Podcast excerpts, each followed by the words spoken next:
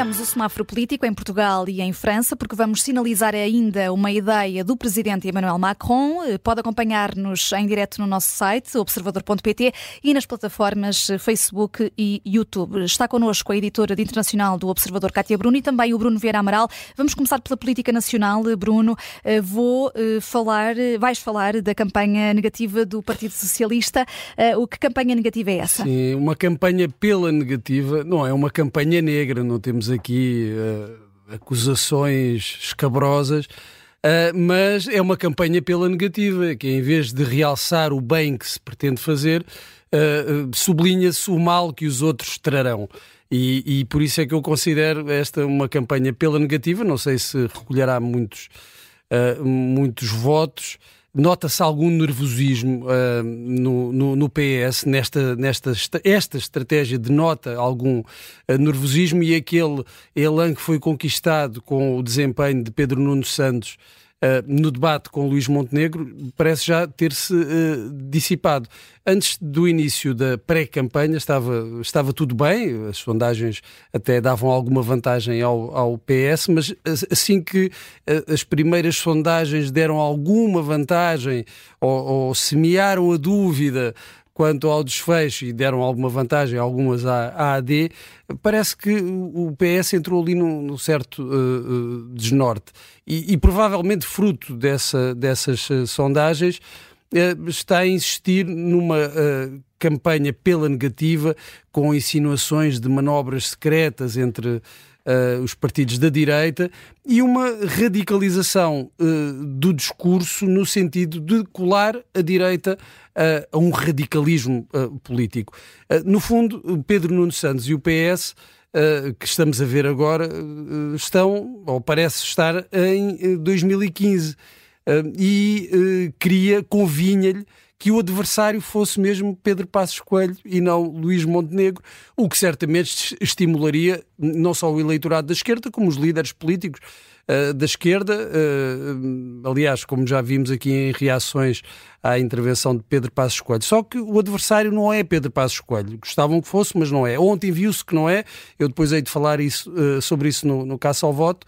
Mas ontem o que vimos nos Açores, de Pedro Nuno Santos, não foi só referências a, a, Pedro Passos Coelho, mas também a insistência, algo artificial, num discurso de, de humildade. Uh, eu desconfio que os uh, focus groups estejam a passar a mensagem de que a arrogância não cai bem, uh, mas falar em humildade com uma postura arrogante cria aqui uma dissonância cognitiva. E já sabe que o eleitorado do centro não gosta destas campanhas pela negativa, gosta de propostas positivas, do que, é que, o que é que se vai fazer hum. diferente. E Pedro Nuno Santos tem esta dificuldade, tem uh, de defender o legado de, de, António Costa e tem ao mesmo tempo de apresentar novidades. E está, mais do que a apresentar novidades, está a atacar aquilo que poderão ser as políticas da AD. Ontem, Pedro Nuno Santos insistiu muito no eles, as políticas deles, dos outros, dos maus. E eh, quanto mais nos afastamos de, dos anos da Troika, que ainda são um trunfo eleitoral à, à, esquerda, parece que mais necessidade há de se falar do, desses anos da Troika e de Pedro Passos Coelho. Eu não sei quais serão os resultados de, desta campanha pela negativa, mas não me parece que uh, cative muito o eleitorado uh, do centro. À esquerda, certamente que estimula e incentiva quer o eleitorado, quer os líderes. Ao centro, tenho dúvidas que essa estratégia possa funcionar. E por isso o vermelho para Pedro Nuno Santos e para essa estratégia. A Cátia Bruno uh, escolhe também uh, o vermelho uh, para nos falar sobre esta proposta de Emmanuel Macron, esta admissão de uma possibilidade de militares ocidentais envolvidos na guerra da Ucrânia. É verdade, eh, escolhi o vermelho não pela proposta em si, ou seja, não é uma avaliação da medida e da sua validade. Um, ehm, escolho o vermelho porque me parece que o próprio Emmanuel Macron sabe que isto um, não terá forma de ser aplicado e, portanto, uh, o vermelho é a, a, iniciativa de fazer uma proposta uh, que, que, sabe que na prática não vai ter aplicabilidade e, portanto, isso, isso lança-nos a questão para que falar Porquê? dela, não é? Pois. Porque uh, parece-me que Macron estava aqui a, a tentar um, aparecer como um paladino da Ucrânia, um defensor da Ucrânia, uh, mas na verdade estava, está muito mais preocupado com, com os seus interesses uh, próprios. Ou seja, é interessante que na, na, conferência de imprensa em que Macron fez esta proposta um, foi muito mais crítico para a Alemanha do que para a Rússia. Disse várias vezes: bom, acham que isto é impossível. Muitos outros disseram nunca enviar armamento à Ucrânia e depois enviam uh, disseram nunca uh, enviar mísseis e depois enviam, uh, e caso houvesse dúvidas de que ele estava a falar da Ucrânia, ele deu o exemplo da Ucrânia, da Alemanha. Da Alemanha. Ele deu o exemplo concreto de, bom, há dois anos havia pessoas que diziam que só se devia mandar sacos de cama e capacetes, que foi uma medida proposta precisamente por, por Berlim. Um, e, portanto, parece-me que, que se justifica um vermelho, porque a própria proposta de Macron foi de imediato chutada para, para canto por um, governos de toda a Europa, desde, desde o Grupo Visegrado até uh, uh, à Suécia, passando por Portugal, Grécia, Espanha, um, e, e, eu creio que Macron sabia perfeitamente que não iria haver apoio a essa proposta, mas quis à mesma fazê-lo para, para criar esta ideia de que a França está no centro, no epicentro uh, da resposta à Ucrânia, muito embora a França esteja longe de ser dos países europeus que mais armamento dá à Ucrânia. E que, é... e que impacto teve em Moscou?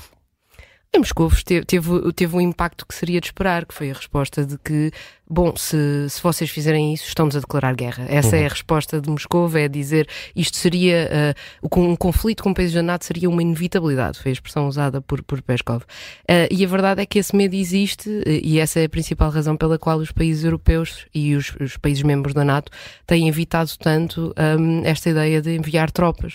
Uh, não podemos esquecer que até a própria ideia de, de criar uma no-fly zone na Ucrânia, ou seja, de, de se abater qualquer avião que, que, passasse o espaço aéreo e, portanto, os aviões russos, uh, foi rejeitada uh, pelos Estados-membros da NATO porque teriam medo que, ao reagir, uh, a Rússia encarasse isso como um, uma, um envolvimento desses países no, no, no conflito e, e, declarasse guerra em contrapartida. E, portanto, se, se, até em termos de abater aviões há, há um, temor por parte dos países membros da NATO, quanto mais a enviar tropas, que seria uma medida muito mais impopular nos respectivos países. Uhum. Também darias um, um vermelho a este paladino Macron?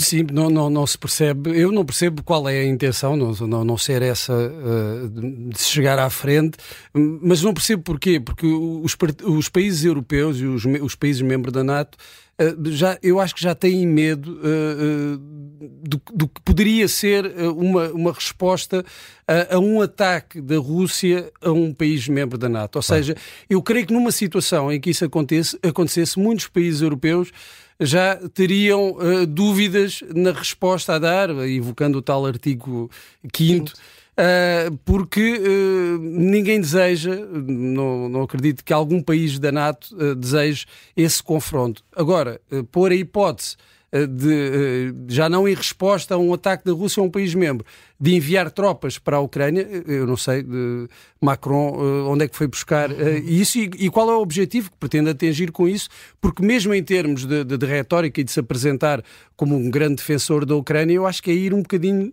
longe demais. Eu acho que é curioso que a Ucrânia ainda não reagiu a estas declarações, não é? é interessante. Um, seria de esperar que à partida. Nem a Ucrânia resposta... quer uma defesa. seria uma resposta de dizer ah, é bem-vindo, mas na verdade isso não, não aconteceu, pelo menos para já. Eh, vamos esperar e estamos sempre a acompanhar eh, em observador.pt ao minuto a guerra eh, na Ucrânia. O semáforo hoje teve só cor vermelha, está de volta amanhã.